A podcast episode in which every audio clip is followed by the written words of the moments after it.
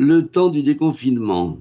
Demain, c'est l'heure. Il est temps. Le temps passé, composé de terribles nouvelles, nous a amenés au présent, conditionnel, suivant votre métier, votre âge ou votre état de santé.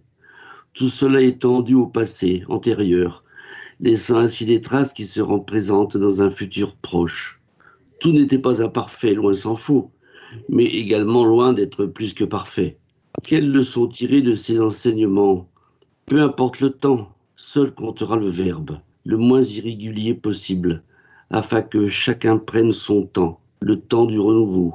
Pas celui que l'on apprend sur le banc de l'école, mais celui que l'on crée au fond de son cœur et de ses convictions. Chaque idée sera bonne pour un futur proche, proches les uns des autres, à l'écoute de ce passé trop simple et composé de raisonnements trop imparfaits. La vie est prisonnière du temps, mais de quelle façon, de quelque façon que vous la conjuguiez, il est de notre devoir de poser notre regard sur l'avenir